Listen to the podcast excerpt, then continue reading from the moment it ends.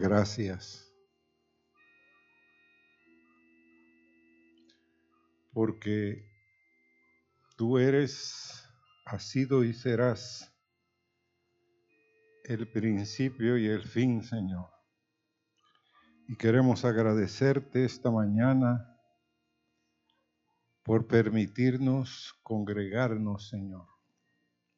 Por estar, Señor, en los atrios, en donde fluyen tus maravillas, Señor, y señales en los corazones.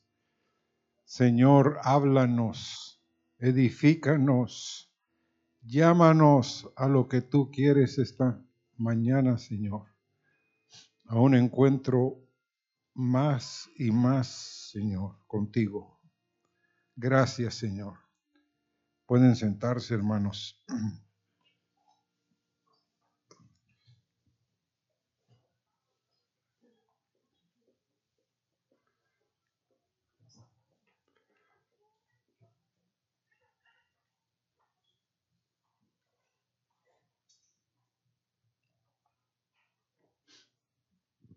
Esta es la historia de un joven que su papá es un ministro en Estados Unidos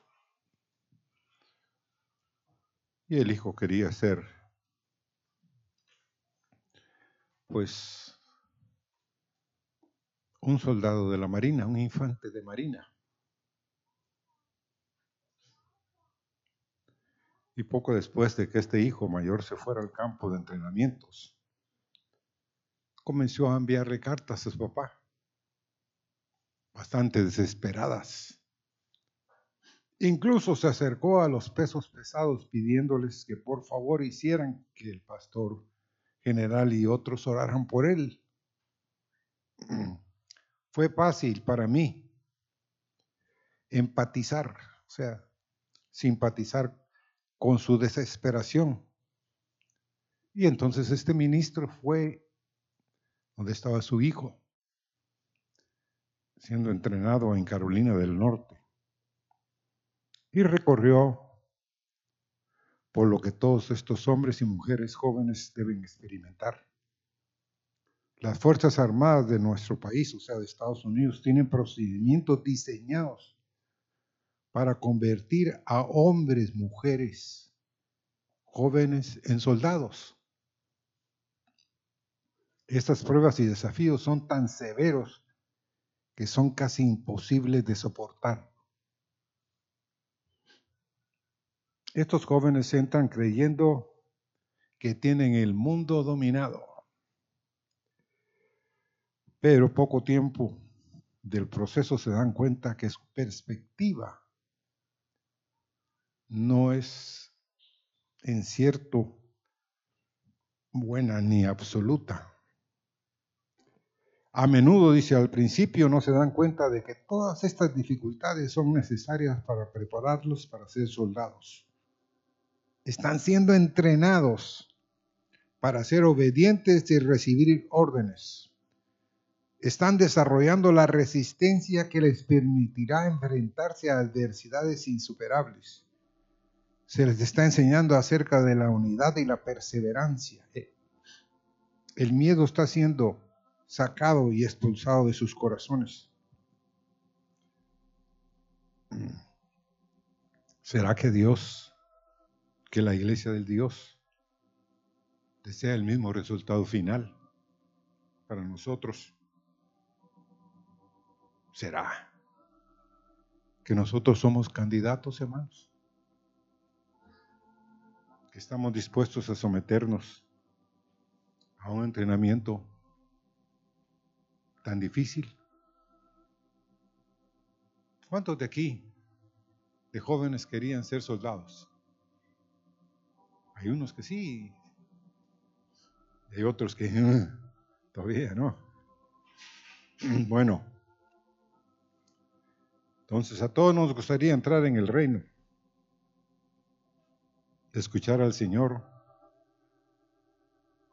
que cada uno de nosotros seamos llenos del Espíritu, avanzar sin obstáculos mientras empuñamos la espada del Espíritu. Sin embargo, hermanos, no quiero desilusionarlos. Nunca nos preparan para una verdadera batalla espiritual si nosotros andamos pensando en que la vida es pan comido, pero la palabra del Señor nos pone a prueba. ¿Cuántos de ustedes ya se dieron cuenta de que hay un precio alto para seguir el Señor. Hay muchos que no quieren por eso. Está bien que el viejo, dicen, se comprometa, ya está grande. Por cierto, ayer cumplimos 50 años de casados. ¿Mm? Y se han pasado así. Pero la realidad es esta. ¿Cuántos de ustedes estarían listos hoy para una batalla?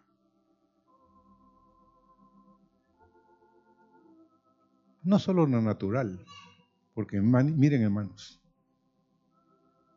Dios anda buscando que paguemos un precio para seguirle.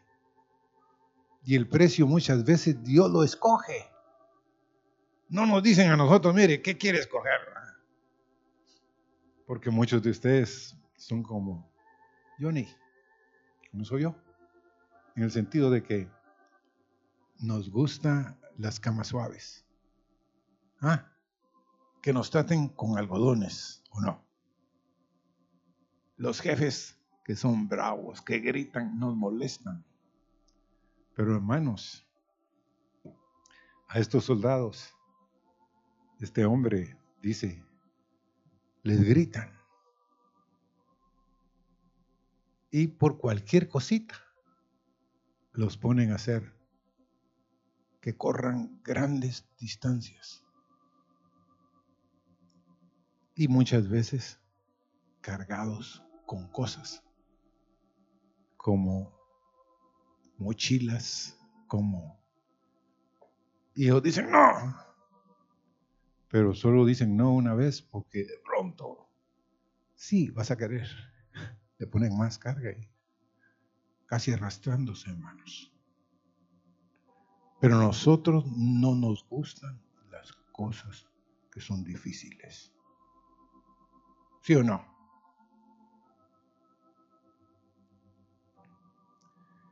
Entonces Dios siempre nos pone a prueba. No me gusta donde me metió el Señor.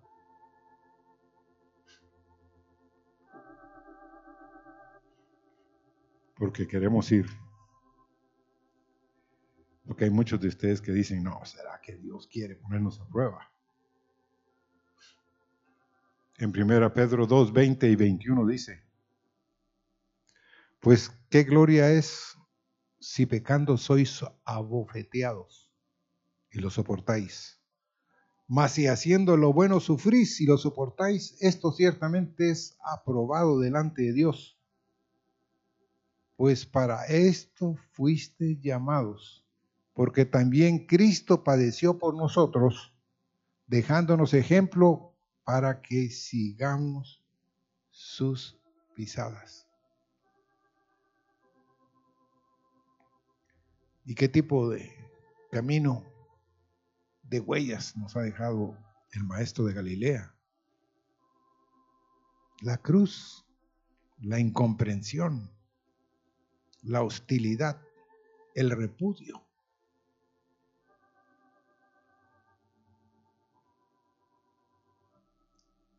Si usted compara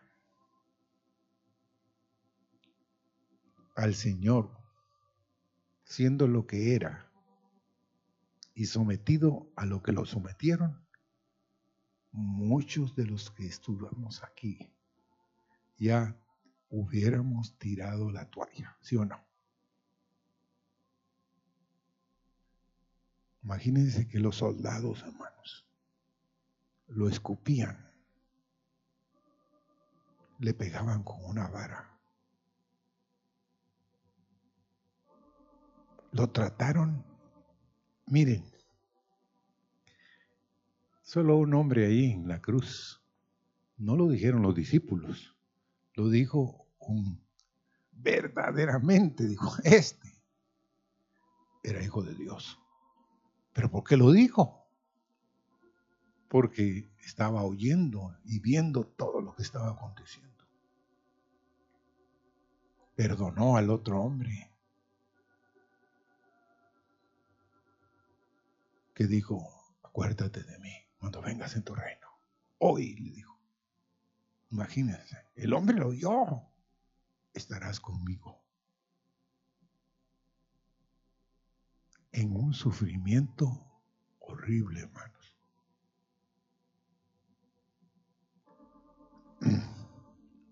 Entonces, no hay mucha comodidad, hermanos. Hay mucha prueba. Hay mucha presión.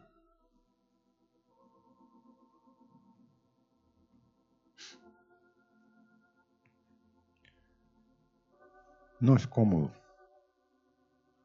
Porque vamos al Salmo 105, verso 7. Vamos a leer del verso, el verso 7, el verso 16 al 19.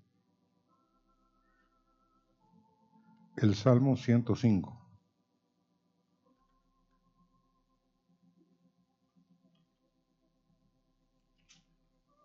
Aquí nos está hablando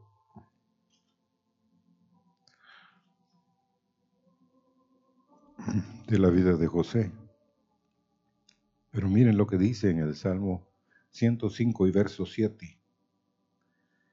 Él es Jehová nuestro Dios y en toda la tierra están sus juicios. Y llamó el hambre sobre la tierra, el verso 16 quebró todo sustento de pan. Envió a un hombre delante de ellos, a José vendido como esclavo. Con grillos afligieron sus pies. Él mismo fue puesto en cadenas hasta que su predicción se cumplió. La palabra del Señor lo puso qué? a prueba. Qué precioso fue cuando tuvo sueños este hombre, ¿verdad? ¿O no? Imagínense que este hombre recibe un sueño y se los cuenta a sus hermanitos. Fíjense que yo soñé que habían once manojos y que mi manojo se levantaba encima de todos los manojos de ustedes.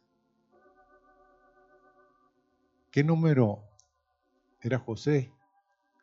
A ver, de sus hermanos. ¿Mm?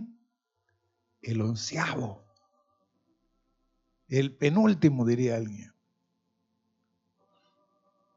¿Creen ustedes que tendría esperanza en medio de tu familia si fuera un onceavo, hermanos? ¿Mm? Seamos honestos. No, alguien que sea onceavo. Pues va a tener que hacer muchas tareas antes de llegar. Pero después sueña otro y ahí sueña que la luna y las estrellas y sus hermanitos otra vez se ponen de rodillas delante de él. Entonces le dice al papá, que son esos sueños? Pero eran de Dios, pero dice que la palabra probó eso que ese hombre había soñado. Y aquí en medio de nosotros hay hombres, hay mujeres que a veces reciben un sueño y no tienen la molestia de apuntarlo. Y pasa el tiempo y de pronto empiezan a decir, se está cumpliendo. El sueño que no me acuerdo, pero es el mismo sueño y ahora lo estoy viviendo. ¿Por qué no lo apuntaste? Tendrías más entendimiento para dónde va. Pero fíjense, en esa época, pues José no tuvo mucho chance, porque inmediatamente después su papá nos manda a buscar a sus hermanitos. y sus hermanitos. Primero lo querían matar, seamos honestos. Les molestaban que éste reinara sobre ellos, que, que todos sus sueños se vinieran abajo. Y viene este hombre, se deja meter en un foso. Después lo sacan sus hermanitos, lo venden. ¿Pero por qué lo venden? Porque verdaderamente se querían deshacer de él, hermanos. He estado leyendo un libro de un hombre que se dedicó para abolir la que no hubieran esclavos en Inglaterra, ni en Estados Unidos, ni en las colonias. Ese hombre dedicó su vida para que si eran seres humanos, los morenitos, los negritos, tuvieran chance. Porque hermanos, es algo espantoso. Cómo los llevaban de un lugar del África, trabajando. Dice que habían barcos que tal vez cabían en las bodegas, unos 150 morenitos, metían 400. Muchos se morían ahí. Pero ese hombre, hermanos, agarró y cada tiempo él era, fue el, el hombre más joven que llegó a, como parte del, del organismo legislativo en, en Inglaterra. Tenía 21 años, pero dispuesto a dar su vida por ellos.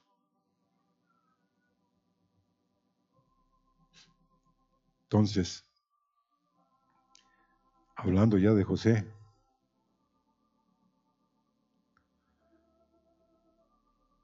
le tocó ser despreciado por sus hermanos. Pero ¿cuántos de ustedes guardan buena impresión de sus hermanos, hermano? ¿Cuántos de ustedes oran por sus hermanos? Por sus hermanas, por sus hijos.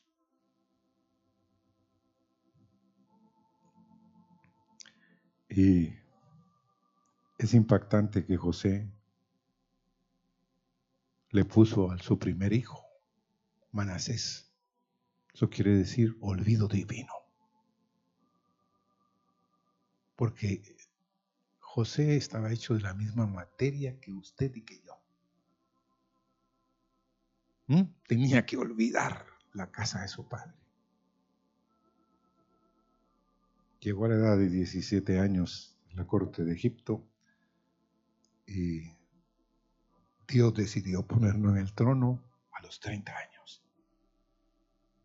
Porque ¿quién iba a escoger a José, un preso, y ponerlo como el segundo en Egipto?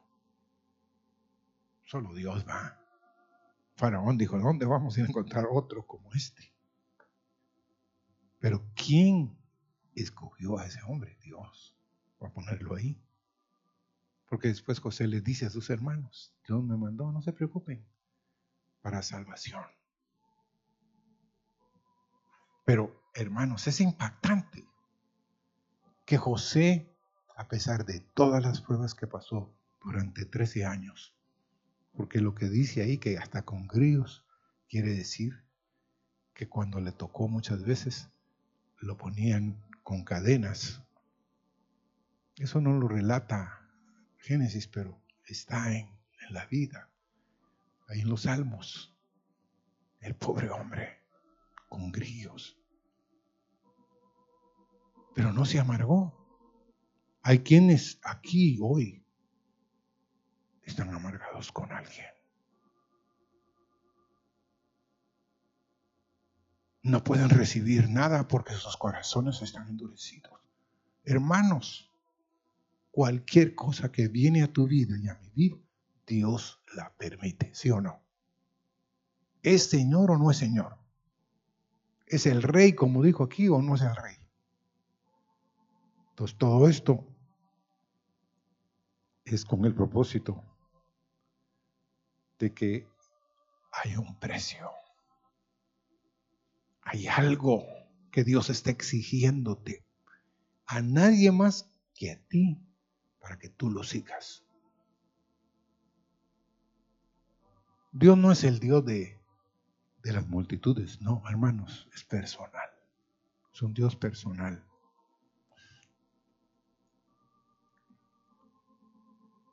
Y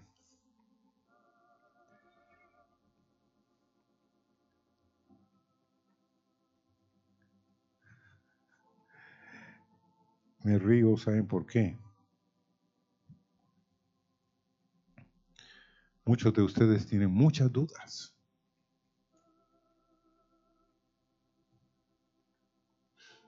Muchos argumentos. Qué tormenta las que estoy pasando. No creí que me iba a tocar esto.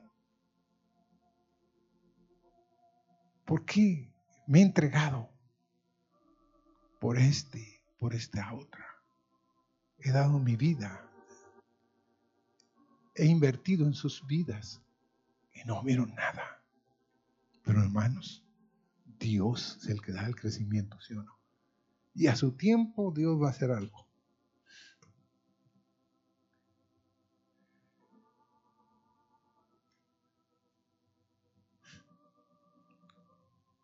Dice Hebreos 11:27. Por la fe dejó a Egipto, no temiendo la ira del rey, porque se sostuvo como viendo al invisible. ¿Quién es? ¿Quién es? Moisés. Hermanos, se pudo sostener porque miraba al que los demás no miraban.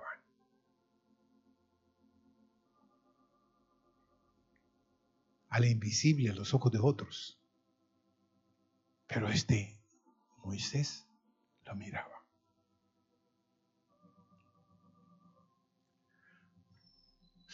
Y quiero hablar también, porque ya la profecía nos habló con respecto a la vida de Elías y Eliseo.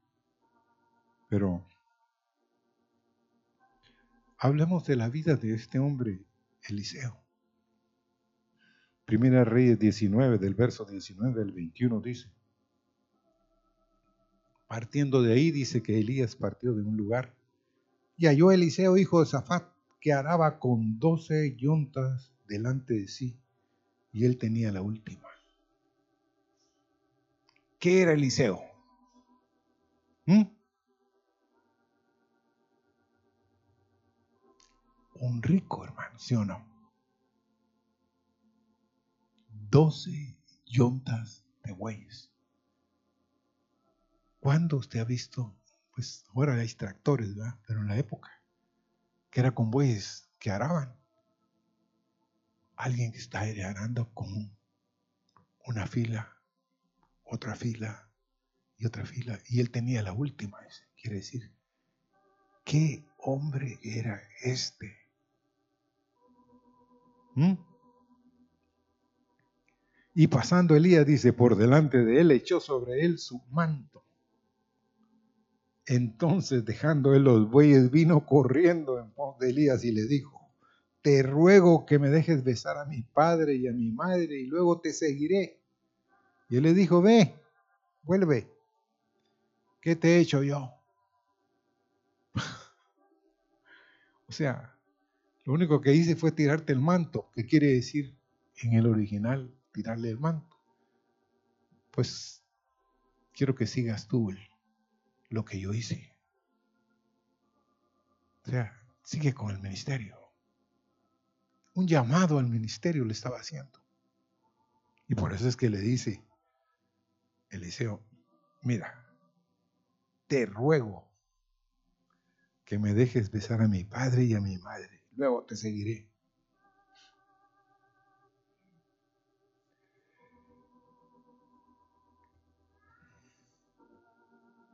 Hay muchos. A veces yo quiero relatarles algo que le pasó a un joven. El Señor lo llamaba. Hijo de un pastor, él. Llegó conmigo y me dijo, hermano, el Señor quiere, pero yo no quiero. Así, es honesto, nada de que a medias. El Señor quiere que yo sea un ministro y yo no quiero. ¿Por qué le dije yo? Dame unas dos o tres razones. Mire, me dijo, mi pasión es el fútbol. Y mire, no soy la Madonna jugando, pero soy un poquito menos que la Madonna. Soy buenísimo, me dijo. Y miren, hermanos, se salía de la casa pastoral saltando por el muro a las seis de la mañana los domingos. Y yo preguntaba, ¿dónde está fulano? Voy a buscarlo ahí a los campos del Roosevelt. Ahí está jugando. Juega a veces hasta dos, tres partidos. Él fue honesto, me dijo. Entonces un día yo le dije, mira, no vas a poder aguantar. El Señor te está llamando es porque tú vas a ser una bendición para otros. Pero no quiero, me decía. Él así, honesto, nada de que, no, no quiero, no puedo. Y entró a estudiar en la universidad, se graduó de arquitecto. Era un buen arquitecto. Los diseños de Bron, ese hombre los hizo. Yo lo llevé ahí, él vio el terreno, vio todo, y habló con el hermano Marvin y le dijo, los que los vendieron este terreno no sabían lo que les vendían. Ustedes van a partir toda la parte de abajo o les venden a ustedes o ellos no van a poder entrar a la parte de abajo. Y así exactamente pasó. Pero un día, antes de irse a Estados Unidos, me dijo, voy a ir a estudiar al instituto. ¿Cómo? Sí, me dijo. Él me venció es un ministro en una ciudad de Estados Unidos. Tiene una iglesia grande allá. Pero, ¿qué hubiera pasado si él hubiera dicho no? Como en el caso de Eliseo. Tal vez llorando le dice a, a Elías que primero se quiere despedir a su papá y a su mamá y lo va a seguir. Pero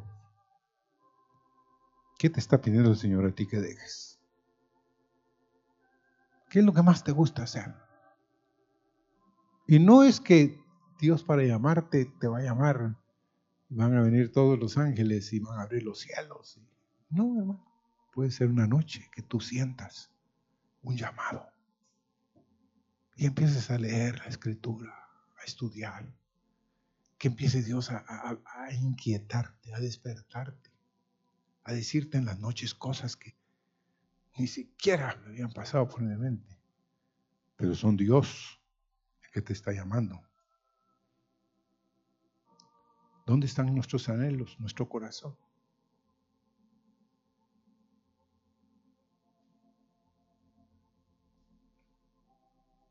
José se metió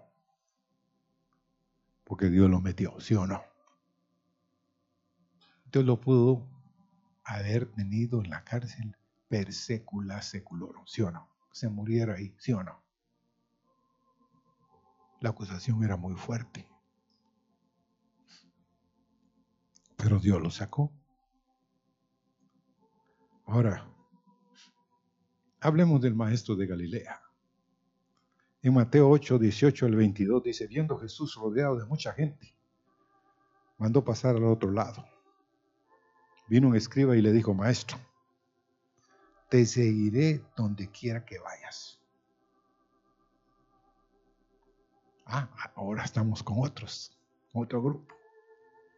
Estos habían visto todo lo que él había hecho. Había mucha gente alrededor del maestro.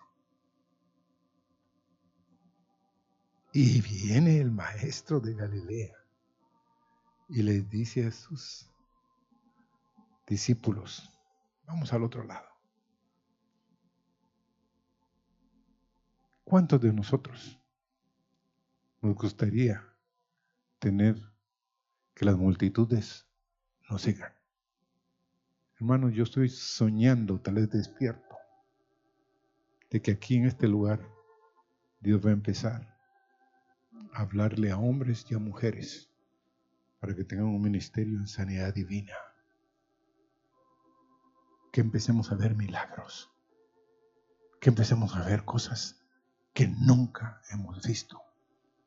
Para que algo en Honduras y en el mundo suceda. Usted, usted, usted diría, este está loco. No. Con Dios haremos qué? Proezas y Él hollará a nuestros enemigos. Entonces debemos de creerlo. Señor, tú puedes hacerlo. Entonces viene el maestro y le dice, miren, estamos rodeados de mucha gente, así que vamos al otro lado. Y en ese momento el escriba le sale al paso y le dice, maestro, te seguiré donde quiera que vayas. Jesús le dice, las zorras tienen guaridas y las aves de los cielos nidos, mas el Hijo del Hombre no tiene dónde recostar su cabeza. ¿Cómo? ¿Qué? Rodeado de mucha gente. No tenía una buena cama, hermanos. No tenía una buena almohada. Imagínense. Tal vez le daban posada en un lugar.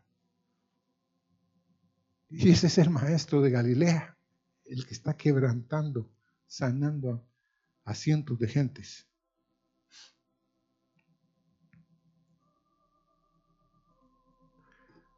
Ahora, el verso 21 dice, otro de sus discípulos le dijo, Señor, permíteme que vaya primero y entierre a mi padre. Jesús le dijo, sígueme, deja que los muertos entierren a sus muertos.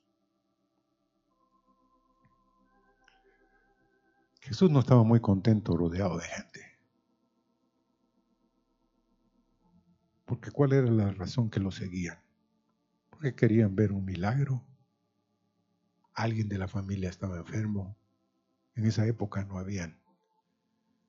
Con perdón de ustedes, hermanos, Hoy los doctores son igual que los doctores en esa época, que recetan y recetan y posiblemente no saben qué es lo que están recetando, ¿sí o no?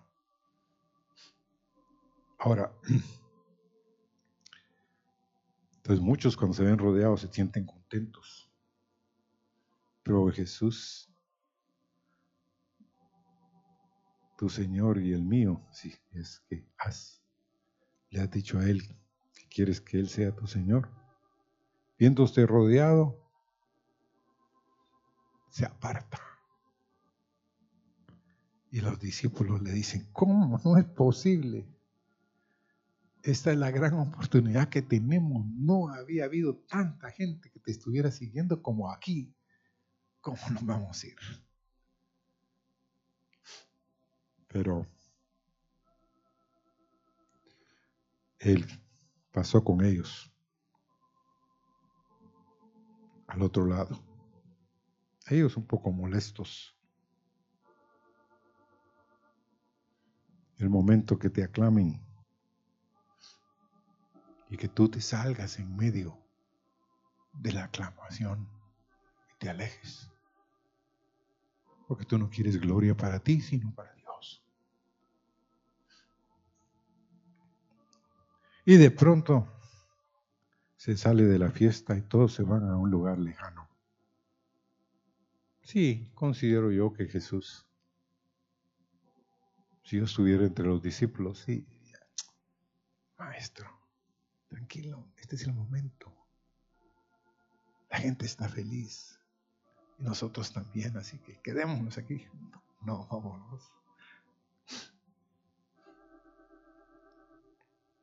Muchos podrán decir,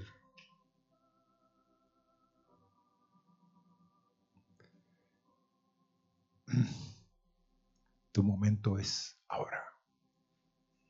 Y Dios puede estar diciéndote, no, no es ahora. Viene pronto, pero ahorita no es. Porque el escriba, hermanos, de este pasaje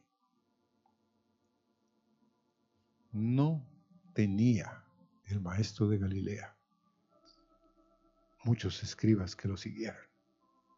Un escriba era un doctor en la ley y había visto los milagros y las señales y lo que él había hecho. Y le dijo, te seguiré a donde quiera que fueras. Mm.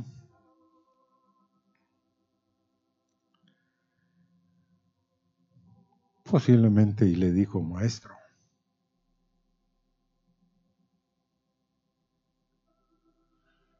era un discípulo posiblemente, en el sentido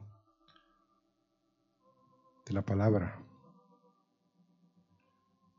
¿Quién no se agolparía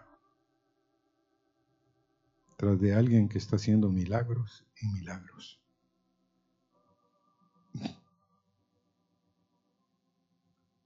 Pero la, lo que Dios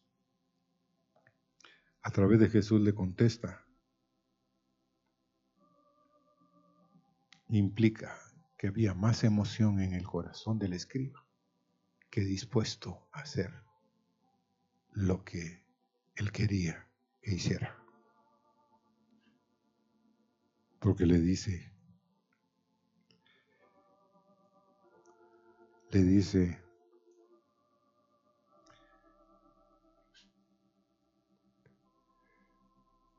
las zorras tienen guaridas y las aves del cielo nidos. Mas los que vienen a mí no tienen dónde recostar su cabeza.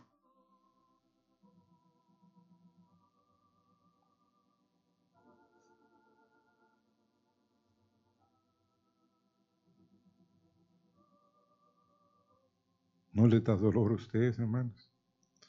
Yo leí eso y yo dije, ¿cómo es posible?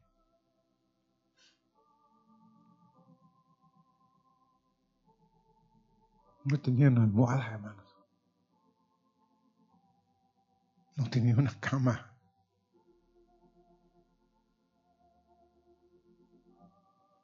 Cuando usted lo ve en la cruz y que rasgan sus vestidos, no corre nadie vestirlo. No llevaba ninguna doble ropa o algo, no.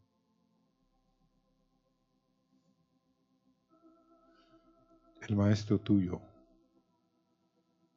y el maestro mío anda buscando dónde morar. ¿Cuál es el corazón que se abre para que Él venga y more en Él?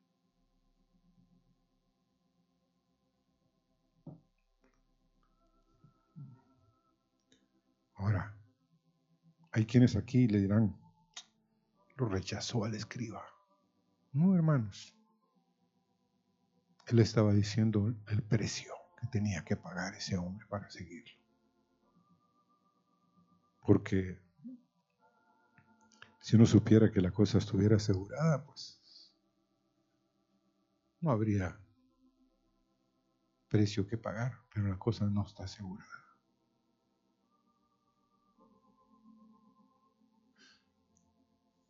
Ahora, ¿cuánto tenemos que calcular el costo?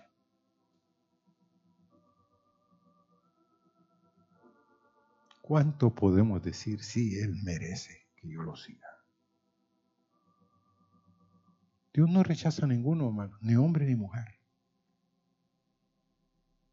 Por cierto, tenemos una familiar de Meli,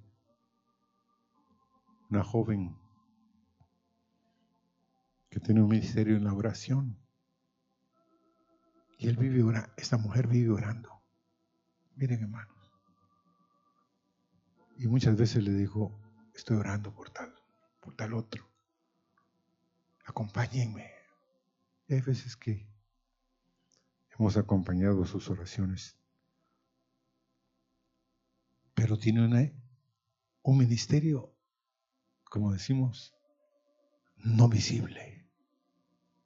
Nosotros sí sabemos que está caminando con Dios y que, oye de Dios y que Dios le habla. Pero de ahí nadie.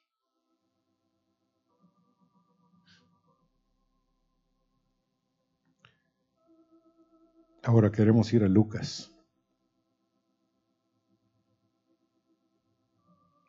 En el capítulo 9, versos 51 al 53. Vamos a leer después el versículo 57.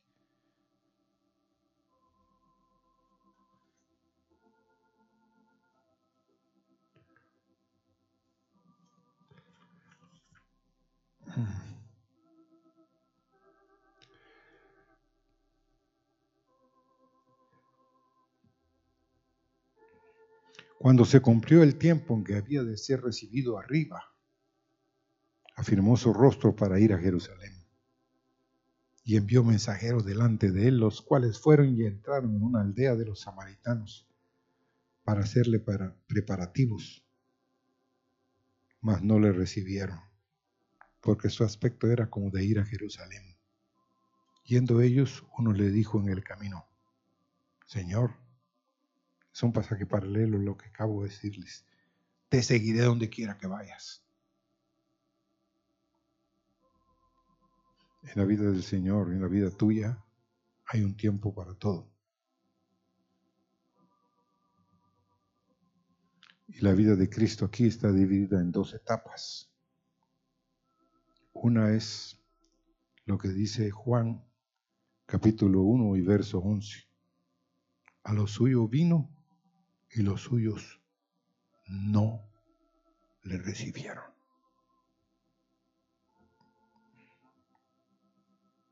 Dios había tratado de juntar a Israel. Todo su mensaje, hermanos, era atraerlos hacia Dios. Y vino a ellos, a los que eran suyos, pero ellos no le recibieron. No le abrieron la puerta. Le cerraron la puerta. No entendieron. Dice que afirmó su rostro, dice de versos, versos. Puso su rostro como un pedernal. Sabía que yendo a Jerusalén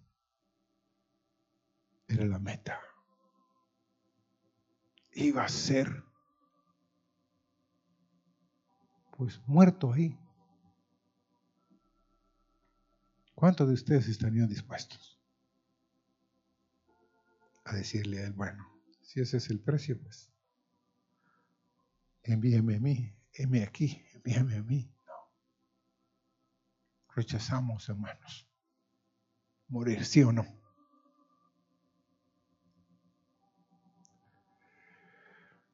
Ahora sí, en el verso 52 de, de Lucas 9 dice, mas no le recibieron,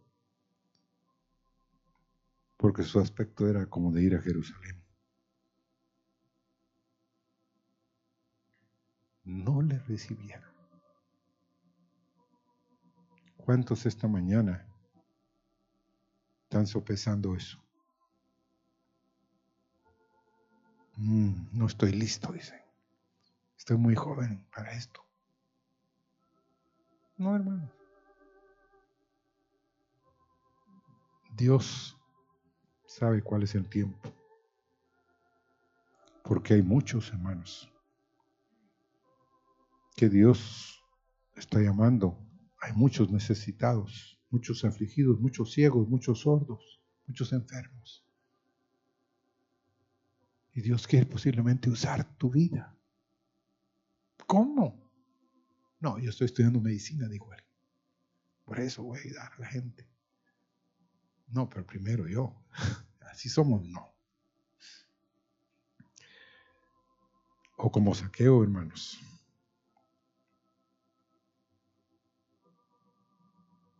Jesús tiene el cortejo cuando salió de Jericó y le dice a Saqueo, Saqueo, hoy voy a estar en tu casa. ¿Cuántos quisieran oír eso, hermanos? ¿Mm? ¿Cuántos quisieran en su corazón que Él viniera y le dijera, hoy voy a estar contigo?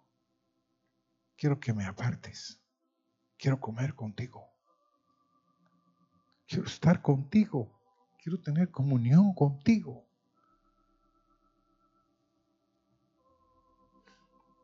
Inmediatamente los discípulos, mm, estoy seguro que hubo un murmullo, porque Saqueo era igual que Mateo, un cobrador de impuestos, alguien que os aborrecían.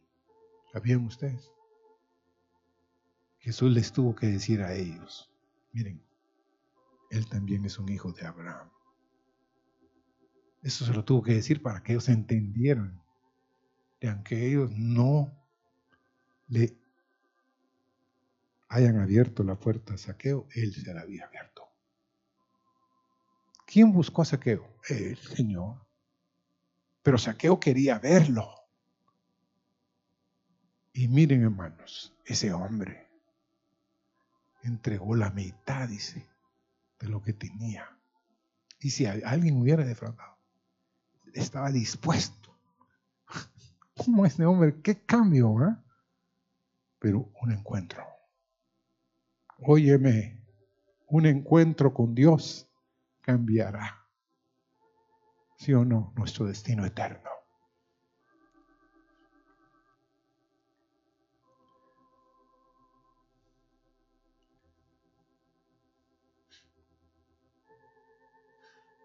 Te voy a abrir la puerta tu corazón. Yo quiero que tú vayas donde yo voy. ¿Mm? Samaritano, hoy Él te llama, no te escondas. Él te quiere dar de beber, de comer en su mesa. Hoy quiere Él derramar sobre ti palabras de vida para otros y para tu vida. Si padecemos por seguirlo a Él, somos bienaventurados, porque vamos a participar de la gloria venidera. Y quiero terminar con una historia. Esta es la historia de una joven de 17 años, viviendo en un territorio extremadamente cruel con los cristianos, en uno de los pueblos entre la India y Pakistán, en Pakistán.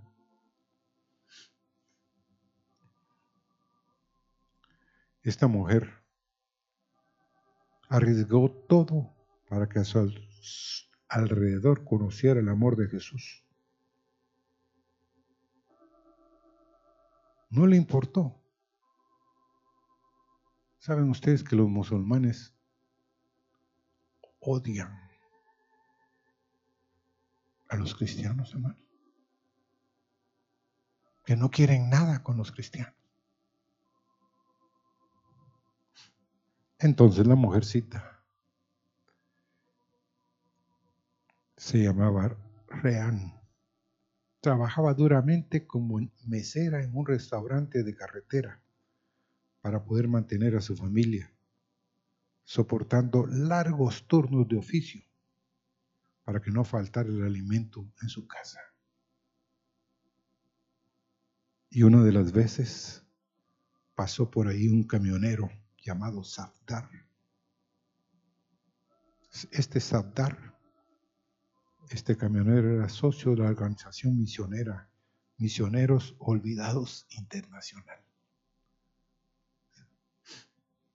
Atendía con frecuencia a los camioneros esta joven, pero de pronto se encontró con este Safdar que la trataba amablemente, lo cual desconcertó a la joven.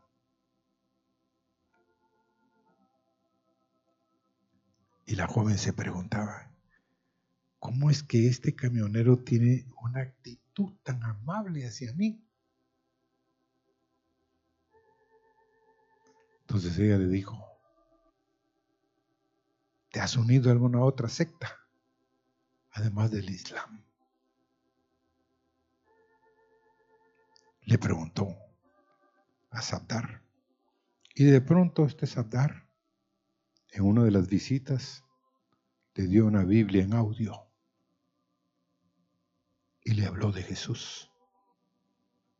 Le impactó a la muchacha. Y al pasar los días, más apegada, oyendo el audio, comenzó a participar en un discipulado de la misión y así poder aprender más sobre la palabra de Dios. Luego de varios meses con su fe puesta en Cristo, decidió bautizarse.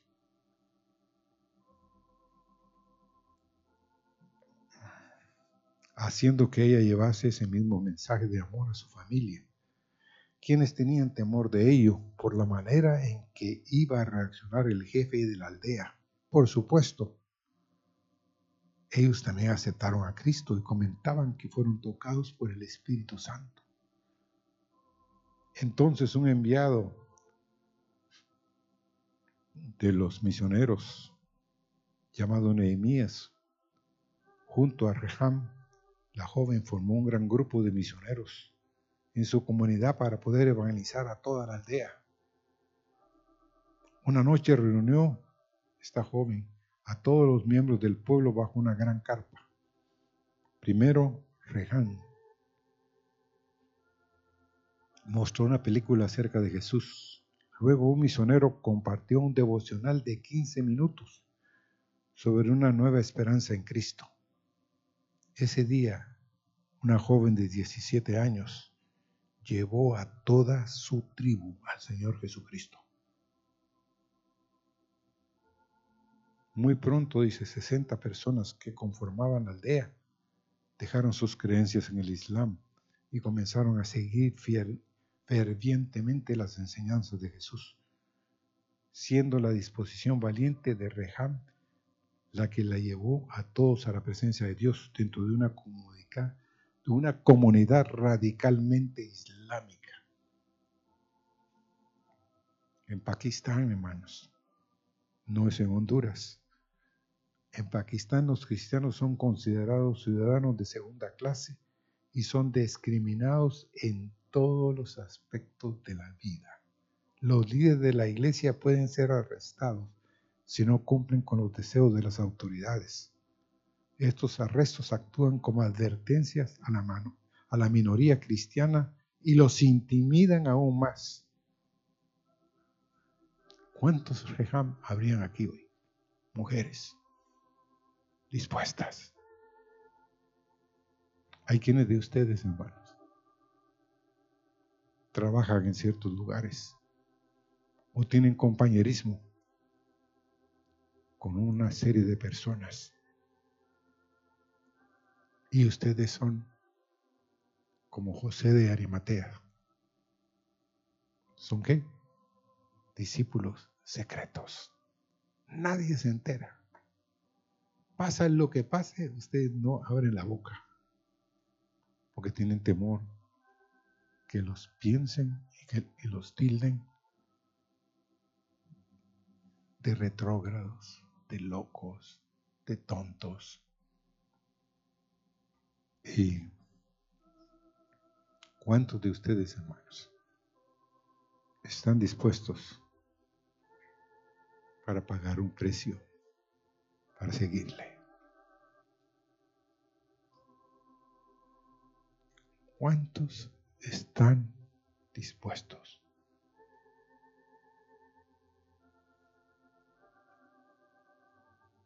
Yo tengo en mi corazón una gran carga por mi misma vida y por la vida de ustedes. Oramos con mi esposa por ustedes. Pero es importante que Dios que te está llamando escuche tú en tu corazón que te está llamando para bendecir a otros.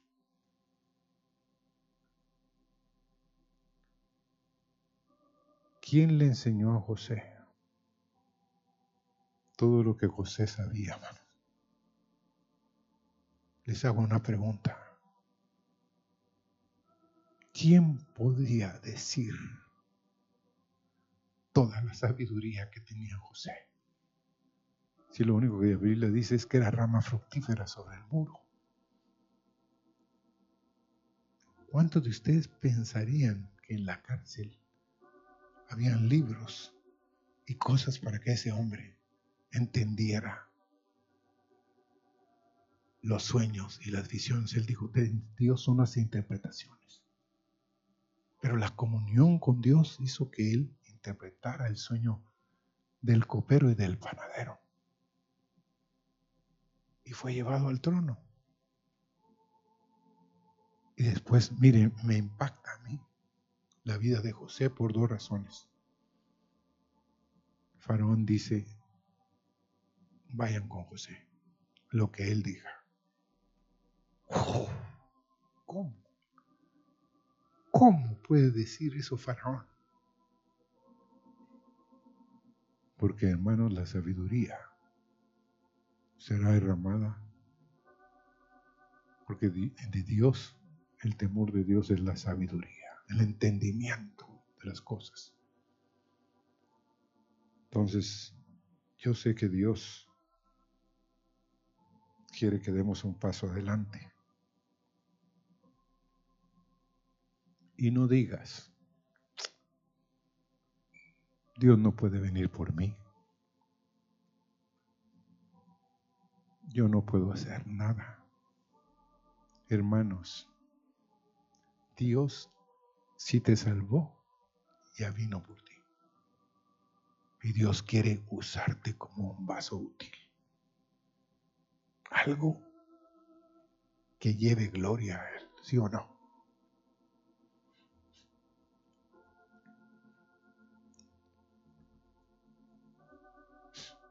Señor,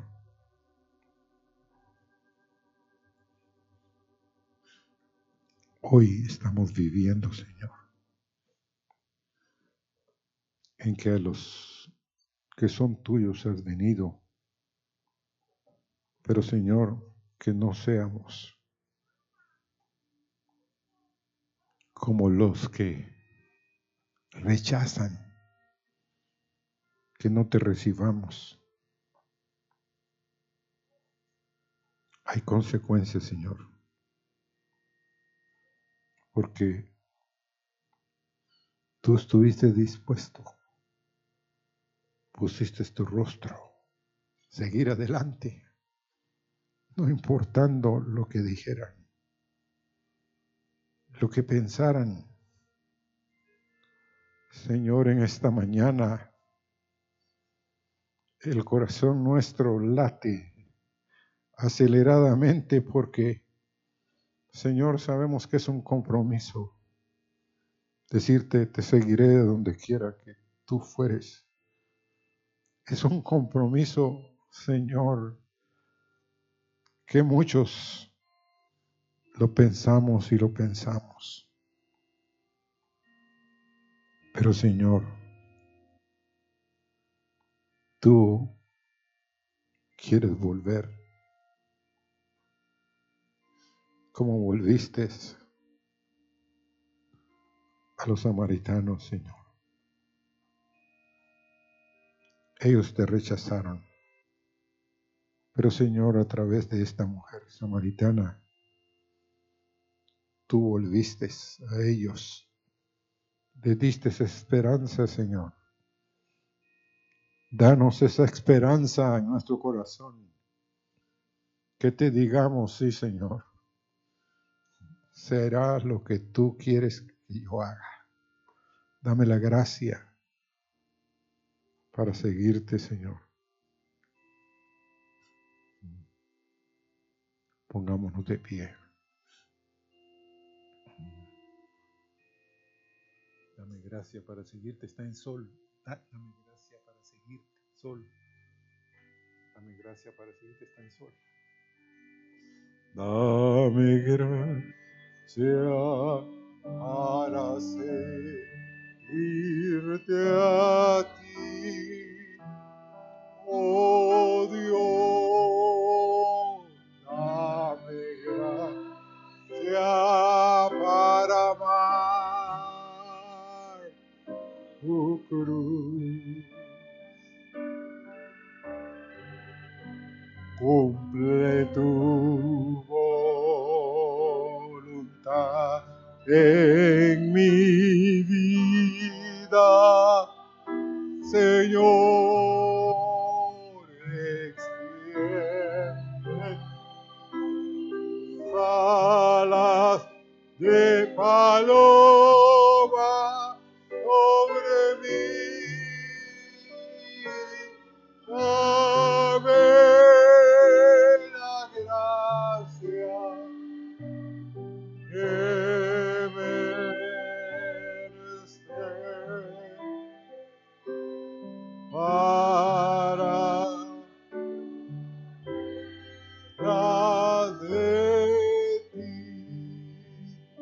dame gracia para seguir